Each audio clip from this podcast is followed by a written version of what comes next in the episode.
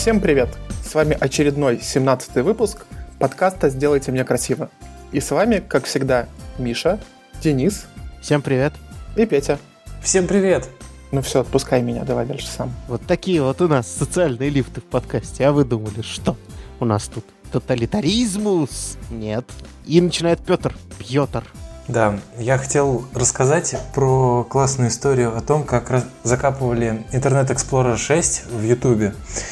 Ну, Internet Explorer 6 все знают, это набивший уже оскомину противнейший браузер из прошлого, который стоял во весь рост в 2009 году для сотрудников YouTube э, незадолго после того, как их приобрел Google.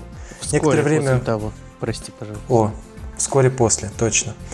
И еще какое-то время было неясно, казалось, что Google Video может э, захлестнуть своей волной YouTube, но в итоге YouTube держался таким молодцом, что Гуглу пришлось покупать за полтора Инстаграма этот сервис. И в статье описаны очень прикольные внутренние моменты работы в YouTube в то время. Они, например, состояли в том, что работникам YouTube нравились быстрые машины, и их частенько приводили в полицию, как рассказывает автор, что, в принципе, не подпадало под корпоративный стиль Гугла и под то, как э, сотрудники себя вели в Гугле в целом. А в Гугле типа такая гиковская более, да? То есть не принято э, хвастаться машинами и всем прочим, просто у тебя миллион долларов на счету, и ты офигенный самый, да? Видимо, да. И у чуваков было больше наколок и всяких таких хипстерских приколов. Наколок? Я уверен, что это максимально точный перевод, да? Татуировки, я не знаю. Да ты в смысле ты не понимаешь разницы, я понимаю, хорошо. Ну, в общем, да. Меня, меня порадовали именно вот эти мелочи.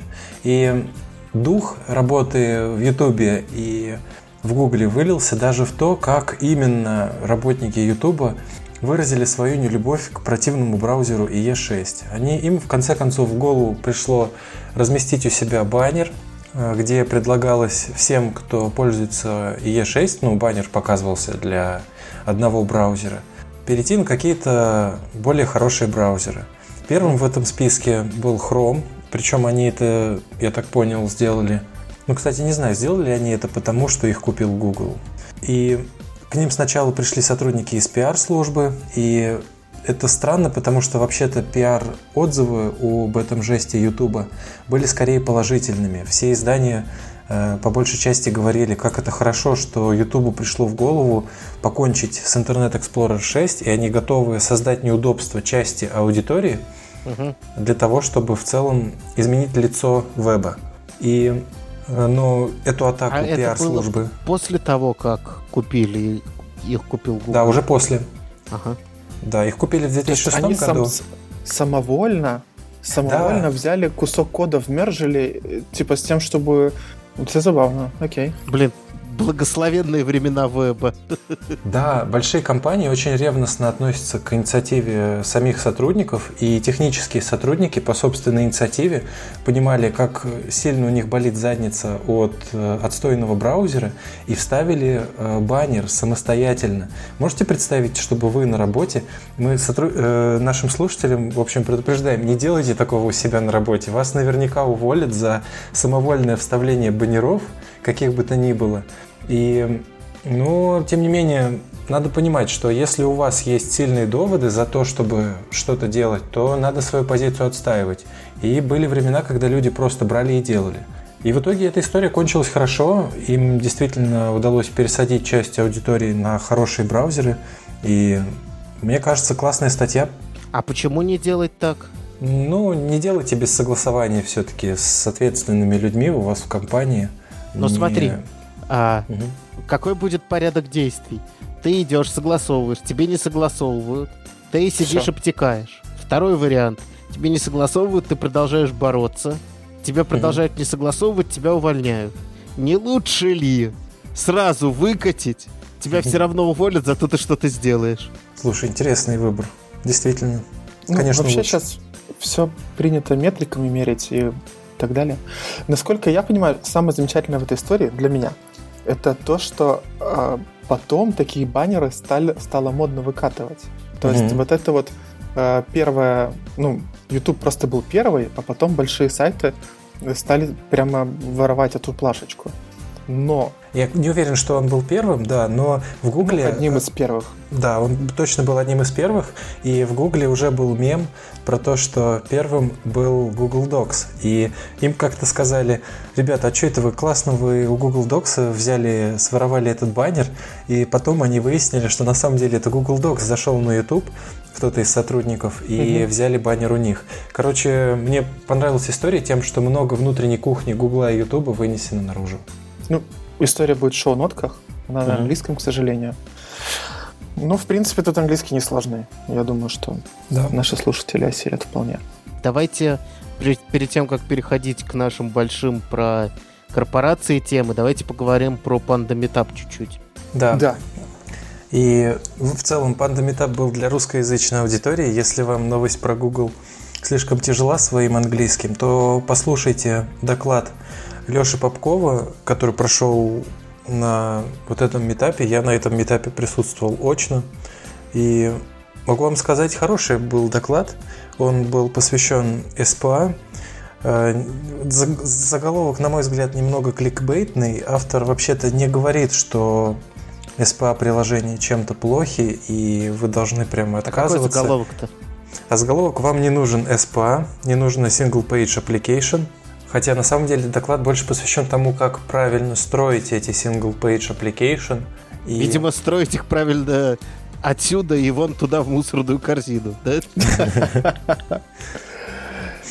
Почти так. Автор рассказывает, например, хорошие практики о том, как фетчить данные, и что флаг из data downloaded, наверное, плохой, и его не должно быть у вас в стейте скорее правильно выстроить стейт таким образом, чтобы отсутствие данных в нем служило сигналом, что надо показывать спиннер.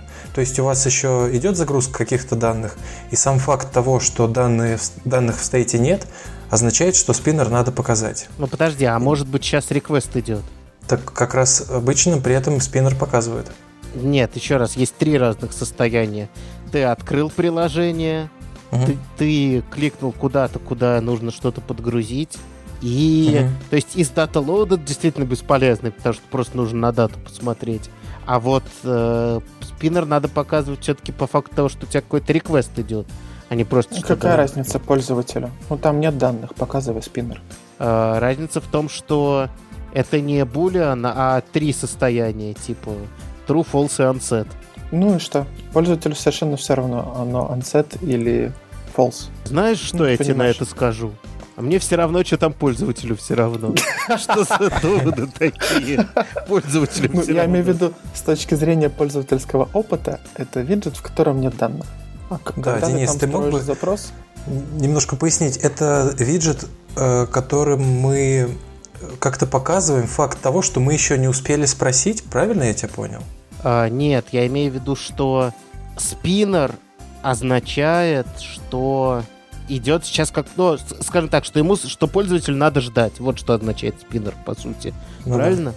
Но е- ему не нужно сдать, если просто нет данных. Может быть, у нас ошибка какая-то произошла, может, еще что-то. Вот про ошибку это А может, без ошибки тема. упала. Да, ошибка а это отдельный момент. Нас, а может быть, у нас ошибка... идет, может быть, у нас идет перезапрос. Угу. В такой ну, концепции тоже... ошибка сама по себе становится полезным куском информации, который должен вместо результата где-то лежать. Угу. А обычно просто в интерфейсах, почему меня удивил так твой, ну, твое возражение, не показывается виджет вовсе, если данные для него не спрашиваются или же не, не были загружены. Мы просто его не видим. Если что-то было показано, то значит запрос уже идет, либо уже скачано все, что надо. Ну, опять, ну, чтобы не показывать, тебе тоже нужен какой-то флажок, угу. который показывает, что, в общем, показывать не надо. Ну, то есть, тут странно. Убираем один, добавляем другой. Ну, значит, мы уже менеджем стейт э, того, как отображается наше приложение, и, соответственно, это уже будет, будут данные о состоянии интерфейса, а не данные о данных. Хм. Короче, Очень рекомендую этот доклад, посмотрите. И у нас, кстати, даже есть полевая запись с этого метапа, которую я сделал, пообщался с Лешей. Есть пара моментов, которые вызвали у меня вопросы сразу же после прослушивания. Э, у нас сейчас э, будет, наверное, вклеечка, в которой вы можете просто насладиться этой атмосферой, там разговоры людей и все такое.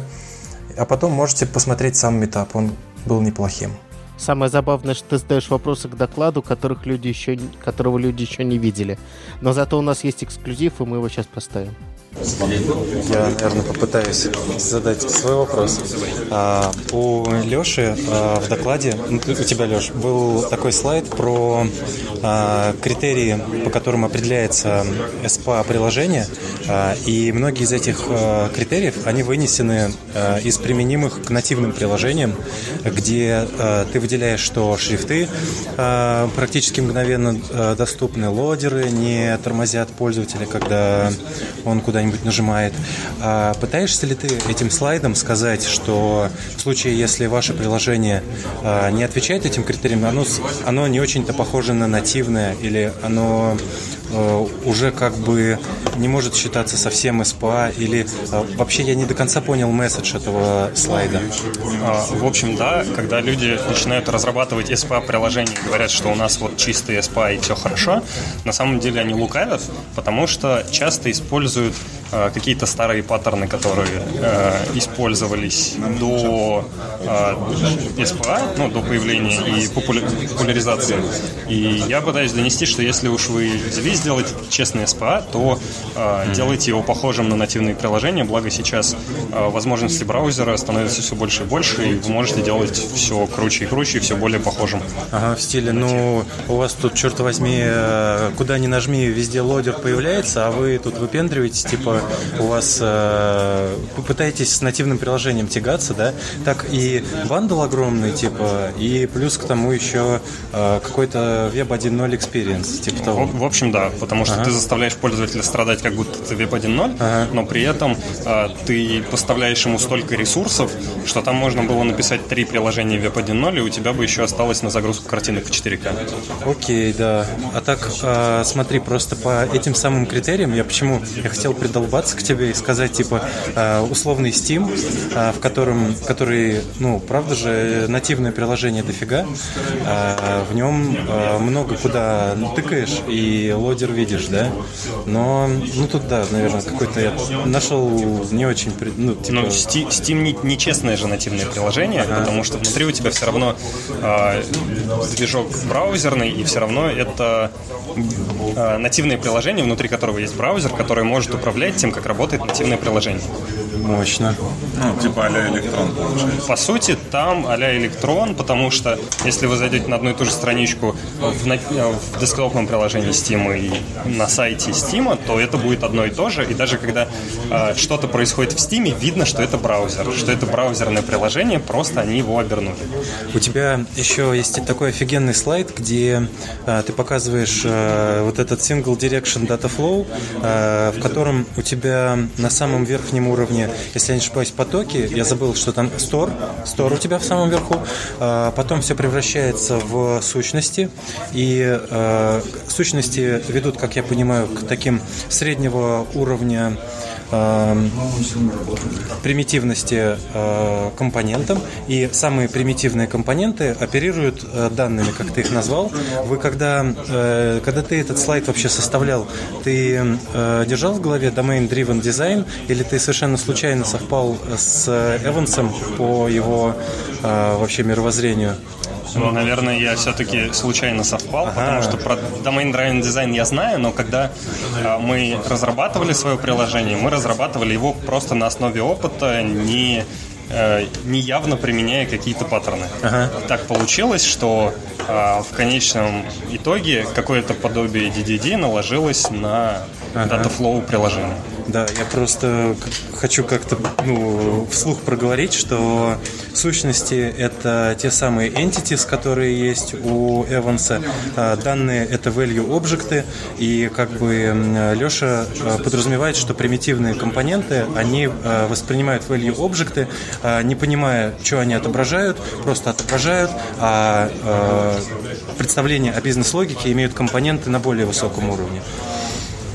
Э, ну, спасибо тебе огромное, классный доклад. Спасибо. И спасибо за интервью. Перед тем, как, э, да, мы, ну, не сказать, что отвлеклись, но перешли к пандемитапу, мы говорили про Google, и я пытался плавно перейти к еще одной новости про Google. Давайте сейчас это сделаем не так плавно.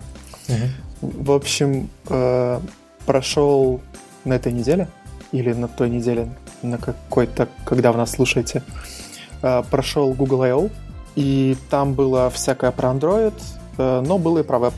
И хотелось бы обсудить в двух словах, что там порассказывали. Я посмотрел два доклада. Один про uh, What's New in JavaScript. Ну, в mm-hmm. принципе, мы его кусками уже всего uh, проходили в других наших выпусках. Uh, ну, фактически они пореализовывали uh, какие-то куски стандарта. Flatmap, Object from Entries, uh, всякое такое. Не очень интересно. А Интереснее... что такое Object from Entries? А ты делал когда-нибудь Object Entries? Да, это значение, да? Да, ты получаешь массив, массив массивов, да, в котором э, у тебя каждый, каждый ключ значения — это первый и второй элемент массива. Угу. Массив э, пар. М- массив пар, да. Э, это очень удобно, потому что, например, по объекту нельзя промапиться, угу. А по массиву массивов можно. Ну или вот. задистракчерить его сразу можно. Или задистракчерить, или все, что ты любишь, flatmap сделать, или, угу. или еще что-нибудь. Zip какой-нибудь вот. сделать. Да. И раньше из этого состояния не было никакого выхода. Нужно было только э, форычем набивать объект uh-huh. или редюсом, в крайнем случае, если вы очень продвинутый. Теперь, э, после того, как вы отфильтровали э, все необходимое, можно сделать object from entries и вернуть в состояние объекта. По-моему, нигде еще не саппортится, кроме Chrome. Uh-huh. Вот. Поэтому э, рано радоваться, но это уже в стандарте, если я ничего не перепутал. Р- вот. Радоваться рано, но и грустить поздно. Пребывайте в нейтральном состоянии до следующих распоряжений. Ну, использовать рано, радоваться уже можно. Еще из интересного на I.O. была презентация команды Chrome. Подожди, а мы про JavaScript все пробежали, что интересно, да? Ну, про, Java, про JavaScript... Про JavaScript, ну, это в основном мы все рассказывали. Вот. Угу. Поэтому я бы даже на этом не сильно А вот что такое нумерик сепаратора? Это как в Расте. В Расте вообще давно есть возможность писать длинные числовые литералы через underscore. И когда у вас э, в числе, допустим, 10 цифр, уже все эти э, цифры становятся даже трудно посчитать, не то чтобы понять, где вы в прошлый раз остановились, считывая очередную цифру. Поэтому люди вообще это давно разбивают разряды у числа. Ну и в Расте можно было писать underscore, то есть нижнее подчеркивание для того, чтобы отделить группы разрядов друг от друга. То есть это чисто так в вот, коде, теперь чисто можно так делать и... А? Это чисто визуально. Да, визуально, чтобы отделить э, группы разрядов, и в JavaScript тоже можно так делать. Честно говоря, я отделял звездочками и горе не знал. А, ну, но ты А-а-а. единичку лишнюю ставил, получается. Да, да, угу. да, конечно. Ну, если бы я на ноль умножал сходу. Не, ну быть, мало ли что, я, я же э, как бы я тебя уважаю как человека и мужчину, я же не помню, какой ты там разработчик.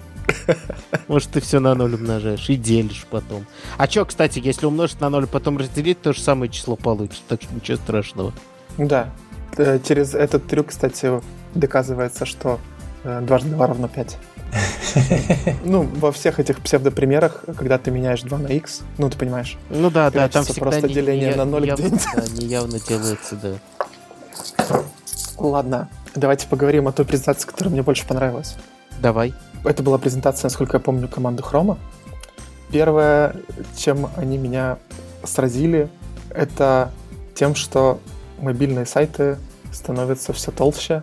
Вообще все сайты становятся все толще. И только благодаря их невероятному усилиям э, веб еще хоть как-то держится на плаву. Они такие молодцы. Знаете, да, они удвоили... Нет, да, удвоили производительность парсинга JS, то есть теперь парсится все в два раза быстрее. В 11 раз ускорили async await. Господа, я когда в последний раз э, профилировал свое приложение, все работало очень быстро, кроме Async Await. Слава богу, наконец-то они это сделали.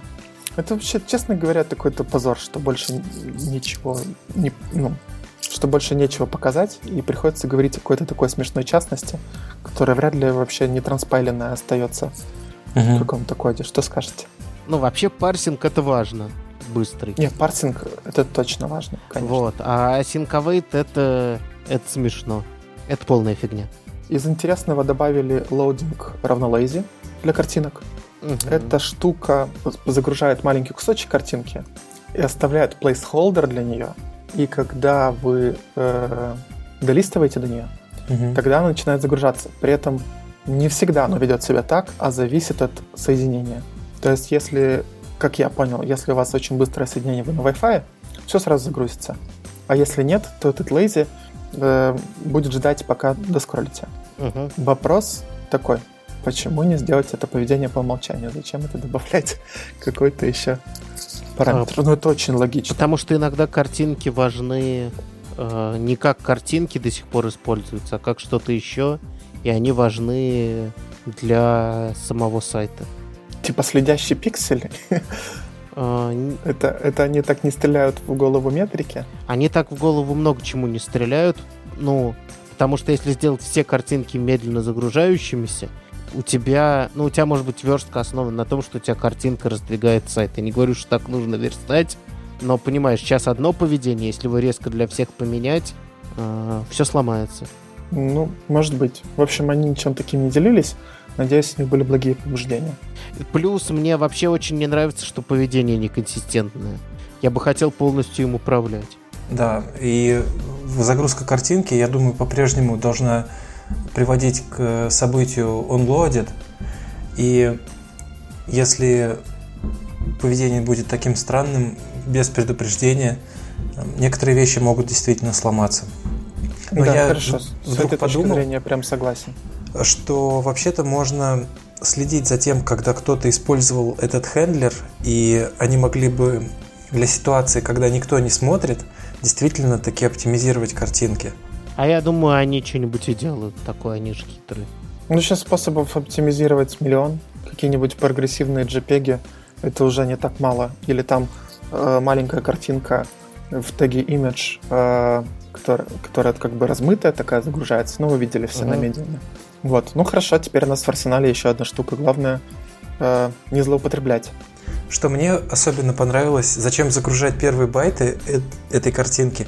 Ведь как раз в них хранятся хранится информация о ее размере. Да, это И это да, это позволяет как бы сразу построить хороший layout для страницы, чтобы потом только лишь загрузить, собственно, контент.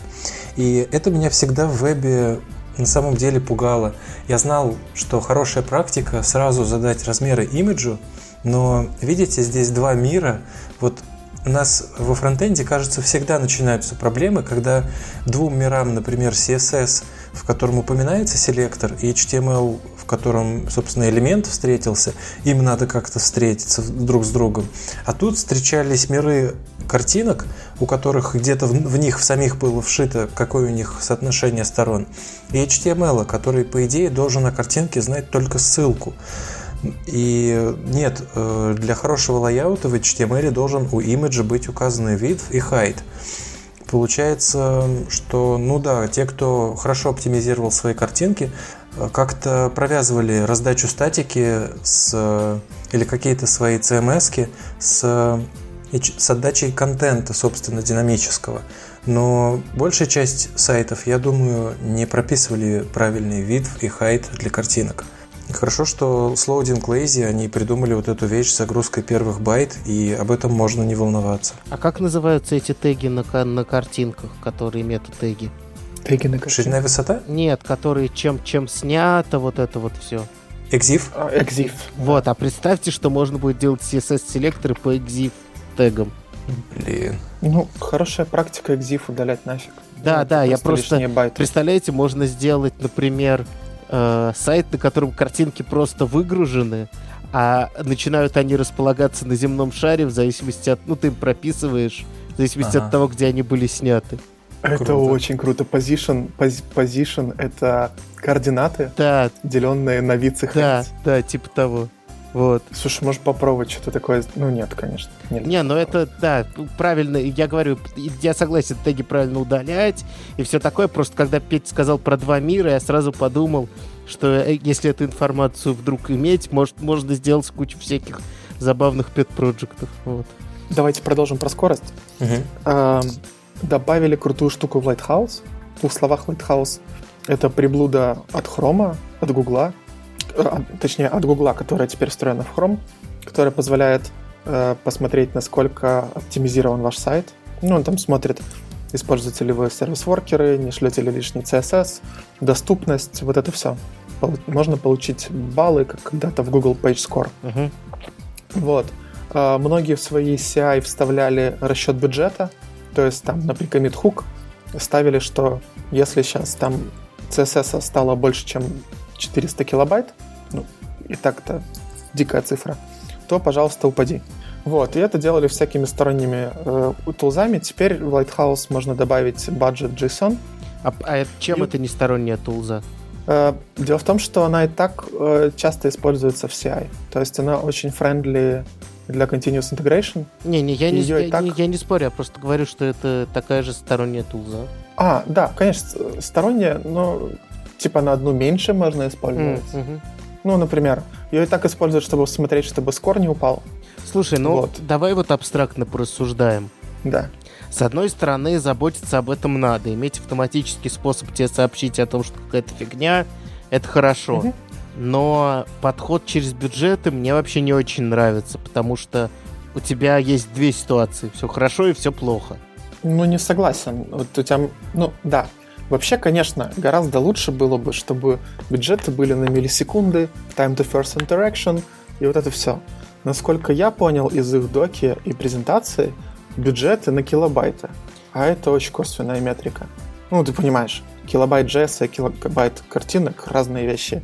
Там то, что JS стало больше на 10 килобайт, не значит, что сайт, сайт стал грузиться дольше. В общем, были, были ли бы правильные бюджеты, было бы круто. Мне еще не нравится сама концепция бюджетов тем, что... Ну вот столкнулся ты с тем, что бюджет превышен. Что вот ты с этим сделаешь как разработчик? Э, не выкатишь. Ну, ну серьезно, не выкатишь? Не выкатишь. Э, они, они же в этой же презентации говорили, что одна секунда загрузки на мобилке может стоить до 20% конверсии. То есть это ранний способ задетектить э, потерянный бизнес-value. То есть, если у тебя загрузка на секунду увеличилась, то нельзя катить фичу. Ну, то есть, если у тебя 49 килобайт, а ты выкатил фичу, стал 51 килобайт. Что ты с этим можешь сделать? Вот расскажи. Не, мне. ну это другое дело совсем. Ну, в смысле? А, поубирать какие-нибудь килобайты, пооптимизировать в другом месте, critical CSS, еще что-то. Это как сигнал, что что-то нужно делать. Ну, понятно, что если бизнесу нужна фича, и ты там на проценты превысил бюджет, ну, фиг с ним. Ну, в лучшем случае будет заведена, конечно, задача на исправление этой дряни. Mm-hmm. Некоторое время все будут жить с красной метрикой. Вот, вот и, все, метрикой. и все привыкнут, что она красная, и все. Да, это опасно. Ну, это как, это как с тестами. Нужно держать зеленым. Ну, ты понимаешь. Блин, тесты это другое. Т- тесты... Это то же самое. Нет, не то же самое. А, если ты добавил новую фичу, нормально, что у тебя вырос CSS. Да, нормально. Э, но и держать разумные бюджеты тоже нормально. То есть, если у тебя покрытие 80%, и оно упало до 79, ну, грубо говоря, у нас метрика не красная-зеленая, а размер покрытия, uh-huh. да? Ты можешь отложить покрытие э, этой ерунды, чтобы выкатить бизнес-фичу. Не проблема. И 80 и 79 не такая уж большая разница. Вот. Э, то же самое с бюджетами. Можно чуть-чуть приподнять, но поставить себе задачу. Вот что мне не нравится. Мне не нравится, что представь, ты только начал сайт какой-то делать. Ну, то есть придется, видимо, эти бюджеты периодически увеличивать, хотя это ухудшит для пользователей. Я просто не понимаю, вот у меня стало больше, больше фич на сайте. Я не смогу да. это впрямую под новый бюджет. Мне придется вообще переделывать все, как у меня грузятся CSS. Конечно. Так это когда-то же нужно сделать по-любому. То есть тебе по-любому нужно будет когда-нибудь разбить начанки, когда-нибудь внедрить Critical CSS, когда-нибудь э, сделать код-сплитинг для JS и так далее. Это для тебя будет индикатор того, что время пришло. Не более того. То есть, когда ты начинаешь фичи, преждевременной оптимизацией заниматься не нужно. Но а когда она не преждевременная? Ну, вот, когда превышен бюджет, в принципе, нормальный ответ на это. Я, как и Денис, опасаюсь, что менеджменту будет очень трудно обосновать, зачем все это нужно, но меня порадовал Chrome UX Report. Это штука, которая уже значительное время существует в Гугле. Она, к сожалению, доступна для тех, кто пользуется Google Cloud, но меня порадовала одна идея. У них есть статистики в целом по всему вебу о том, как э, работают разные сайты, с какой скоростью грузятся. И представьте, что где-то существует такой мониторинг, на котором видно не только, как вы грузитесь и какие вы тормознуты, а какие ваши конкуренты быстрые, может быть. И представьте, что при этом подумают ваши менеджеры, когда увидят вот эти реальные столбики на графиках. Мне кажется, это действительно может подтолкнуть веб к тому, чтобы он стал быстрее, когда люди начнут мериться этой штукой. И как, особенно поняв, да, как Миша говорит, что секунда загрузки это 20% конверсии, ну, могут действительно начаться войны за скорость. Кстати, это отличный, да, пример того, как можно менеджерам объяснить совершенно программистскую, казалось бы, задачу. Показать этот бизнес-value, показать, что есть где догонять, обгонять конкурента. Хорошая идея, почему нет? Интересно, что это поменяет в мире разработки, потому что э, Chrome совершенно очевидно пушит эту тему с уменьшением лимитов. И совершенно очевидно, что это не очень просто внедрить сходу. То есть вот то, что перечислил ты, Миш, Critical CSS, бан... ну бандлы, ладно, это еще, хотя как как, ну, тоже надо уметь. Как у кого генерится страница, может, там динамический вообще полностью набор бандлов. Э, ну, в смысле, набор э, компонентов на странице. И, ну, не всегда ты можешь автоматически как-нибудь его уметь собирать. Правильно? Ну да. То есть бандлы, ну, может быть, нужно да. побить там еще мельче, чем просто по эндпоинтам, а придумать, как их доставлять. Мне кажется, у нас на эту тему что-то разовьется, потому что если пушатся такие изменения сильно, то неизбежно ну, да. появляются инструменты для этого. Ну, потому что настроить и Critical CSS, и бандлинг, и чтобы у тебя и, все это... И сервис-воркеры. И сервис-воркеры, и чтобы у тебя это все пролезало в лимиты, чтобы автоматически проверяло, тебе репортило. То есть я просто представляю задачу вот взять какой-нибудь проект, который неплохой, допустим, да, но написан в концепции, там, не знаю, одного CSS, одного JS, может быть, двух вендор и app, да? Mm-hmm. Вот перевести его на эти рельсы, сколько это вот времени займет? Ну, несколько недель точно. Mm-hmm. У этого очень давно было бизнес value. То есть скорость загрузки влияла всегда на ранжирование в Гугле. И Google это не то, что не скрывал, а даже выпячивал. Поэтому проблема появилась не вчера. Бизнес value появилась у этого не вчера. Если вы еще нет, то самое время. Не, подожди, ранжирование не всем важно. А что важно? Ну, не знаю, user experience важен. Ранжирование не так важно. Из, из Амазона уходят в, во что там, в eBay, или у них вообще раз... Ну, у них же не, не совсем разные Ну, не, например, например, да. Из Амазона уходит в eBay не потому, что не смогли нагуглить Амазон. Да, согласен. А, а ну, а потому и ранжирование важно, да. А, ну, да, важно. оно важно, но так. А потому что интерфейс стал херовый, все медленно, глючит и, и что-нибудь еще. Э, у больших и так были эти инструменты, это точно. Вот. Э, речь идет скорее э, о, не, о небольших студиях, о pet-проектах и так далее. Там, где выдача в, Гугле важна. Это такой пряник, который Google готов отдать. Да, но это очень дорого настраивать performance. проекта, прям очень дорого. Даже не знаю, что. Не, ну ты же согласен в целом, что действительно скоро должны мы ожидать того, что появятся какие-то более удобные инструменты для bundling а, для того, чтобы на chunk и побить. Я согласен с Денисом. Ну, оно уже появляется. На, наш, на моей памяти ну, раньше нужно было это руками делать. Сейчас вот пак это делает плюс-минус автоматически. Но он не очень хорошо все это делает. Лучше, чем никак. Да. Critical CSS в тысячу раз проще стало делать и так далее. Короче, я считаю, что это будет э, то, в чем, если React не побежит вперед, то их могут забороть. Да, может быть. Ну, потому что явно тектонический сдвиг. Тектонические сдвиги отличаются тем, что если ты за ним не поспеваешь, ты проваливаешься в ямку. Даже если ты очень большой. Пусть это будет тизером нашего как будущего разговора про Svelte. Да. Да. Да. Угу. Мы когда его пощупаем, обязательно расскажем. Давайте вернемся к Давайте. Google I.O. Так, господа, помните ли вы, что такое порталы? Порталы... Да, я играл. Нормальная тема. Да, и главное, на себя можно посмотреть, если друг напротив друга поставить. Да, да, да. А еще, знаешь, делаешь один над другим и прыгаешь вниз и бесконечно падаешь. Вот, нормальная тоже тема. Ну, у меня так только в игре получалось. Расскажешь потом, как это сделать. Иру. Вот. В общем, э, говорят, что концепцию показывали год назад. Но я, честно говоря, пропустил. Браузер? Если, нет, просто концепцию. Это, реализации пока не было. Угу. Сейчас это появилось в канарейке, и на Google I.O. даже показали совершенно офигенную презентацию. Мы, наверное, выложим в шоу-нотках прямо с тайп-стемпом, как у нас это в шоу-нотках есть, угу. чтобы вы посмотрели. Суть такова. Это айфреймы на стероидах. Объяснить это словами очень сложно. Правда, рекомендую посмотреть, но попробую. Значит, представьте себе, что вам нужна какая-нибудь плавная анимация перехода между страницами. Э, например, вы хотите оплатить книжку э, при помощи PayPal. Вы нажимаете на значок PayPal под книжкой, этот значок улетает в левый верхний угол, становится больше, и оказывается, что это логотип настоящего сайта PayPal. Он занимает у вас э, весь Почти экран весь или экран. не весь экран. Там, там Или был как в примере угодно. типа часть экрана, а сзади все еще Да. присутствует ваш сайт расплывчато. Или не Мгм. расплывчатый, или прямо внутри Да. вашего интерфейса. Как угодно. Или раздвигается интерфейс ваш, да, тоже так можно. Да. Ну, это, это может было и фреймом. Ну, в общем-то, да. Вы оплачиваете, а, шапка превращается в зеленую галочку и возвращается опять на ваш сайт.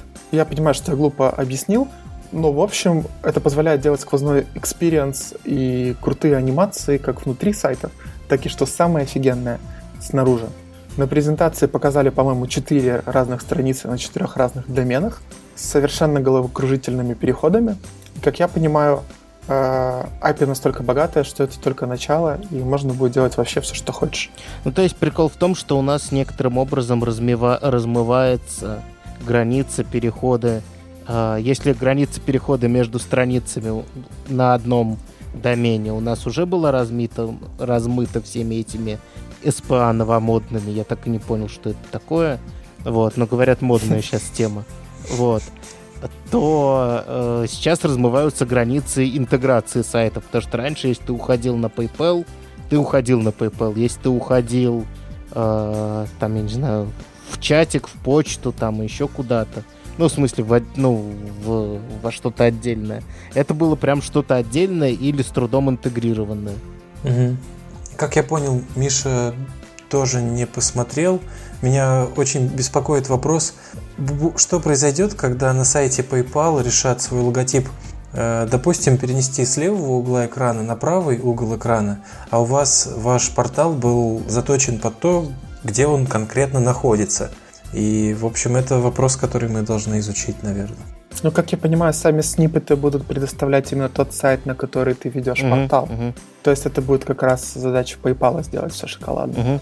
То есть PayPal заморожен, потому что куча пользователей ожидают, что у них логотип со смещением 100 пиксел сверху и 50 слева. Почему заморожен? Конечно, нет. Нельзя Ну, менять когда- дизайн, потому что сломается куча сайтов, которые вклеили нас как портал. А почему Давай они сломаются? разберемся, а потом будем это Подожди, а почему сломаются? Представь, Ну, там была, допустим, буковка П. Ну и что? А теперь мы поменяли дизайн, и теперь виден только хвост буквы L в слове PayPal. у тебя отдельная страница, про которую ты знаешь, что, например, у нее в URL е, перед- ну, я думаю, там API, по-моему, не через URL, но неважно. Давай по-простому сделаем. В урле передается width и height. И ты, типа, Мгм. предоставляешь этот iframe для того, чтобы его могли встроить в сайты. И, например, Мгм. когда человеку нужно оплатить, ты вставляешь iframe, пишешь 200 на 400, и ifra- запрашивает страничка на PayPal, которая знает, в какую ей ширину вписаться, и вписывается в эту ширину. Если там что-то выползло, это они. А, в какую ширину вписаться? Я понял. То есть тут точно так же. Они тебе предоставляют виджет, который разъедется, там, я не знаю, на 80% экрана. Или который можно инлайново вставлять. А дальше все, дальше все. Дальше ты просто получишь ок. И как ты это отрисуешь у себя, и все. По сути, ты говоришь, все, отдаю туда, жду колбека, и все. Угу. В общем, наши слушатели, если вы заметили какую-то ошибку в наших рассуждениях, пишите в Твиттере, меншинте наш э, Твиттер подкаста и исправляйте нас. Мы всегда рады вашим коррективам. Ну, двое из троих ведущих рады, а есть еще один, которому все равно на ваши коррективы. Потому что Миша вообще совершенно безответственно себя ведет, он вас не уважает. Вот. Денис, раз так, то расскажи, пожалуйста, про веб-пакетинг. А. Что это такое и с чем его Короче, я почитал просто доки на этот счет. И это очень интересная тема. Я не знаю, станет ли она большой темой. Ну, базово, если говорить про то, какая идея, если порталы это iframe ы на стероидах, то web packaging это save as HTML на стероидах. What? Ну, то есть, ты знаешь, что в сайтах есть функция, я не знаю, есть ли она до сих пор, раньше да, я ей активно есть. пользовался, сохранить да. всю страницу со всеми ее зависимостями куда-нибудь, чтобы потом можно было, например, даже офлайн ее просматривать. Да, няка. HTM еще был такой формат. И это, вот это на стероидах. То есть там, во-первых, есть э, просто формат запаковки всех требуемых вещей, формат описания того, как это распаковывать, то есть что с этим делать, чтобы запустить потом. И главное, насколько я понимаю, в packaging е, это подпись того, что это действительно офлайн версия Википедии, подписанная Википедией. Так, а она прям офлайн или там может быть какой-то PWA, и он может куда-то ходить? А, там service worker ы могут работать. Угу. А, там а, вроде бы можно сделать, чтобы оно куда-то ходило. То есть, вообще говоря, это не обязательно офлайн. Это может быть кусок, который вообще не живет не офлайн. Он просто может быть передан тебе офлайн. Например, тебе mm-hmm. на флешке могут Э, в частности, там э, один из больших инспирейшенов за всем этим это всякие фаерволы, которые государства внедряют. Вот это круто. Это, вот это, вот это. Диски с Википедией. Это именно то, что меня впечатлило. Тебе могут, то есть сейчас блочат, грубо говоря, урлы. И если бы не блочили начальный, например, URL, можно написать JavaScript, ну как, грубо говоря, Telegram делает, который ищет подходящий хост, который не заблокирован и через него начинает общение, да? Так это можно по торрентам передавать. Ты скачиваешь Подожди, я тебе сейчас все расскажу. Именно в этом весь прикол. Короче, прикол в том, что по сути это приложение подписанное, которое можно тебе как угодно передать, и ты можешь его использовать, загрузив его не обязательно прям через UR. Вот, подпись означает, э, что... Ну да, что все путем. Что в адресной строке надо показать. Именно тот сайт. Условно. Ну, Или, например, разрешить без э, корса э, угу. запросы к этому сайту, потому что оно подписано, что это от них. То есть можно его открыть с диска, э, но сделать вид, что он с того сайта, то есть чтобы это было нативное поведение. Значит, идея в этом помимо обхода фаерволов, потому что если к тебе может приехать сайт Википедии с любого урла, заблокировать это невозможно, кроме как весь интернет заблокировать. Потому что ты можешь вести любую чушь, тебе приедет это. Э, и начальная вещь, которая сама умеет разруливать, или вообще вся Википедия приедет. Потрясающе. И еще то, что ты правильно сказал, то, как я понимаю, что их вдохновляет, это следующий уровень CDN. То есть представь, что э, вот эти подписанные пакеты ты можешь запрашивать непосредственно э, со своего сайта. То есть ты запрашиваешь какой-то кусок, чтобы он был подписан, чтобы он был правильный. Но тебе, по сути, не важно, чтобы он прям с твоего урла загрузился. Это всяким Cloudflare будет очень выгодно. Угу. Э, потому что сейчас, насколько я знаю, чтобы делать какие-то манипуляции, э, там должен быть какой-то промежуточный сертификат. Угу. В случае использования вот этой штуки можно, не отдавая в чужие руки своего сертификата, точно так же раскидывать все. Ну, короче, я про, про будущее этого, я говорю, тут либо если начать фантазировать, это вообще новый веб, да? Если... Да, распределенный. Да, если угодно. оно не пойдет, это станет использоваться в неких минорных случаях под капотом и сделает там в каких-то, на не, в нескольких edge, edge кейсах и жизнь лучше. Я не знаю, как оно разовьется, но потенциально это довольно интересная вещь. Мне кажется, она... Понятно, что визуально порталы виднее, но пэкэджинг удивительно мало они про него сказали, потому что... Прямо секунду всего. Они его через запятую хотят да, но они сказали там, что э, типа торрент-лайк распространение, то есть, например, если на твоем сайте нужно подгрузить пользователю компонент с, э, не знаю, с отображением товара, который ты сразу не подгрузил, э, ну, то есть все данные необходимы, например, там CSS, JS, там еще что-нибудь, угу. картинки требуемые, то ты можешь загрузить его не обязательно со своего сайта. В принципе, любой сайт, который вернет, любой промежуточный узел, который вернет подписанный тобой, там правильно верифицированный этот кусочек кода, может его вернуть. Ну, понятно. Какая разница? Это тот же самый кусок. Угу. Крутяк. Еще мне показалось, что те люди, которые мечтали превратить адресную строку окончательно в Omnibox для всех и для каждого, они тоже, наверное, рады этой модификации, потому что, видимо, в некотором смысле становится не так важно, что написано в адресной строке, если вы уверены, что это та самая Википедия. Мне будет очень интересно, как они это... Что все-таки будет написано в адресной строке в этом случае. То же, что у тебя написано сверху в Windows или Mac. Что-то такое.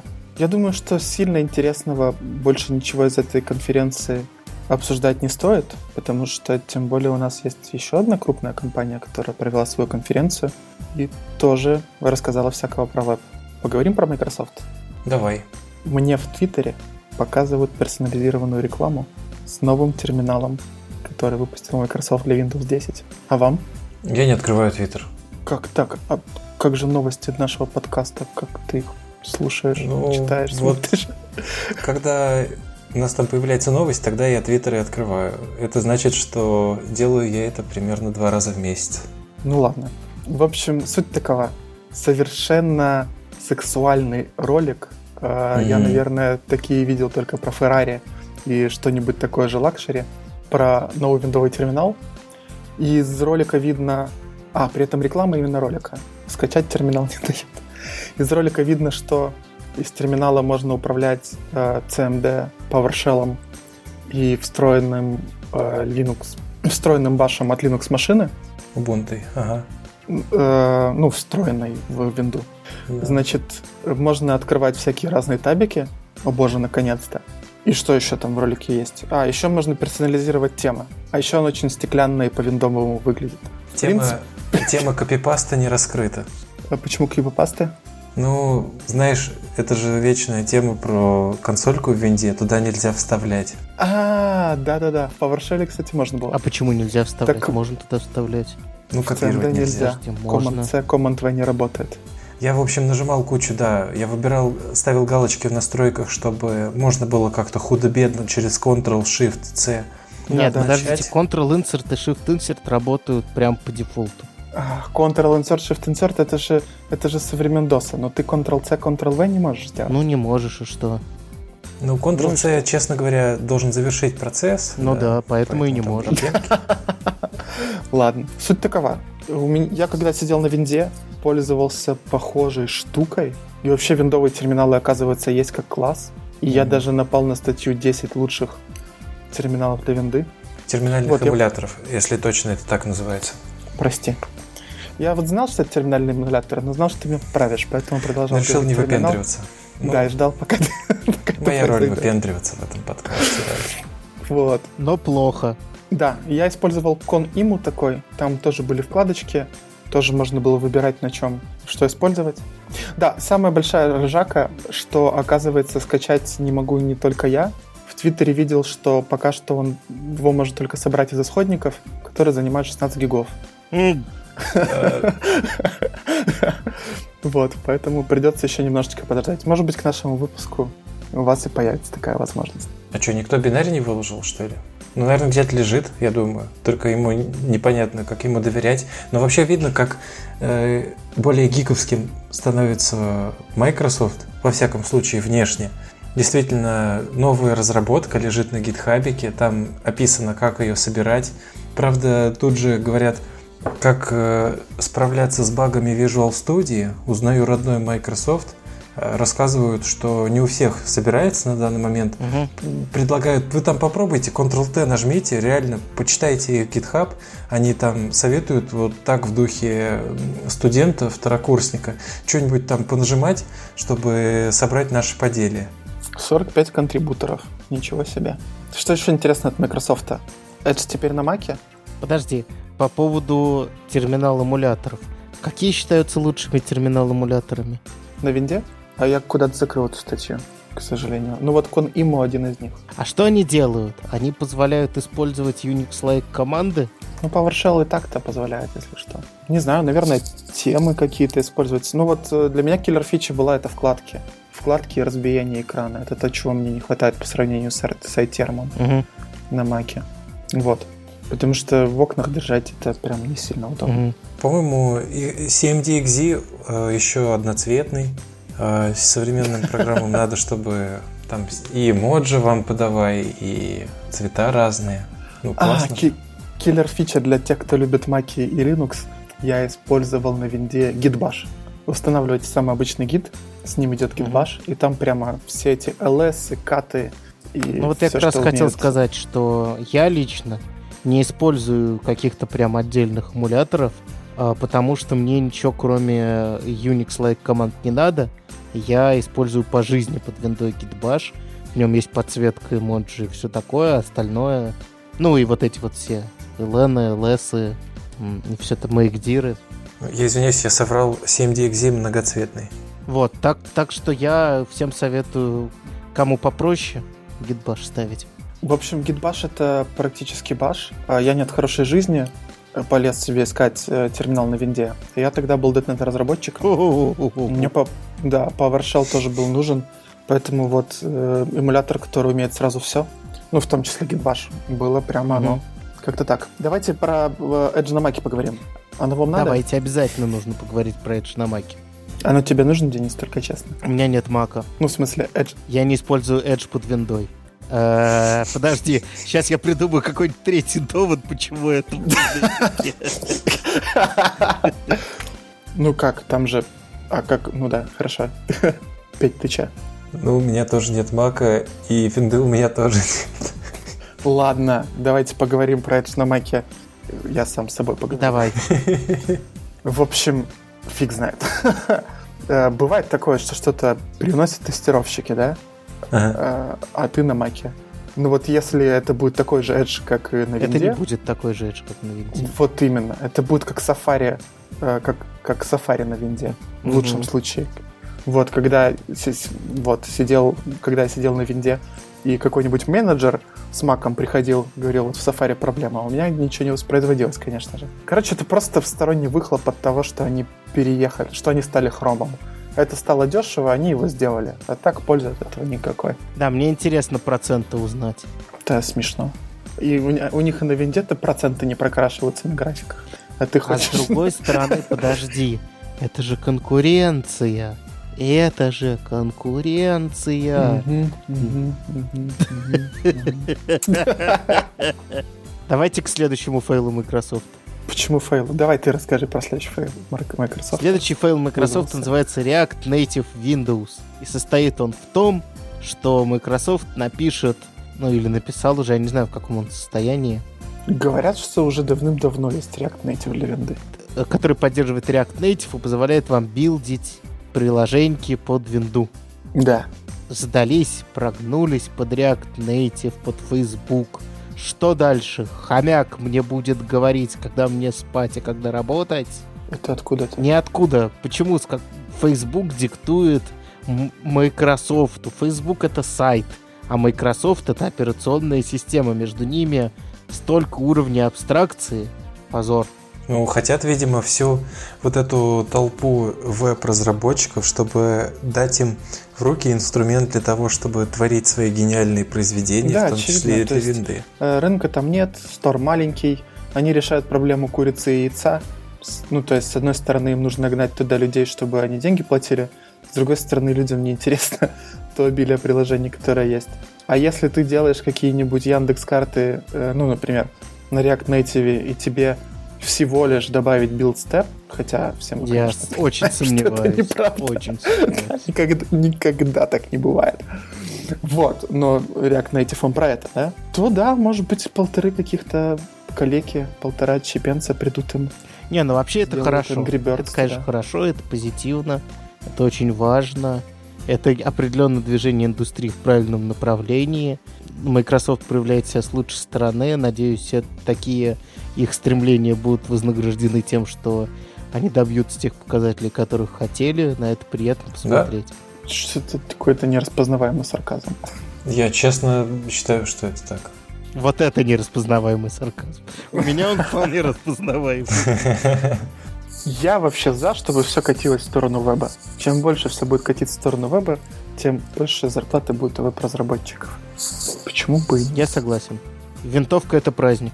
Я расстроился, что на C++ написали. А на чем надо было? На JS? Хоть на Go, хоть на Расте. Понятно. Понятно. Интересно. Необычно. Теперь не сможем туда законтрибьютить. Ладно, я и так не смог бы. Так, хотим ли мы еще какую-нибудь маленькую тему? Или будем закругляться? Наверное, пора закругляться. Да, давайте закругляться. Ты, то- закрывать тоже мне, да? Конечно. Хорошо. С вами был очередной 17-й выпуск подкаста о веб-разработке «Сделайте меня красиво» и его бессменные ведущие Миша, Петя Всем пока. Заходите на наш сайт front.sexy. и Денис. На третий. Йоу-йоу-йоу-йоу, всем пока! Пока-пока. Так, надо сдержаться и не издать никакого звука. Я рад, что ты это сказал.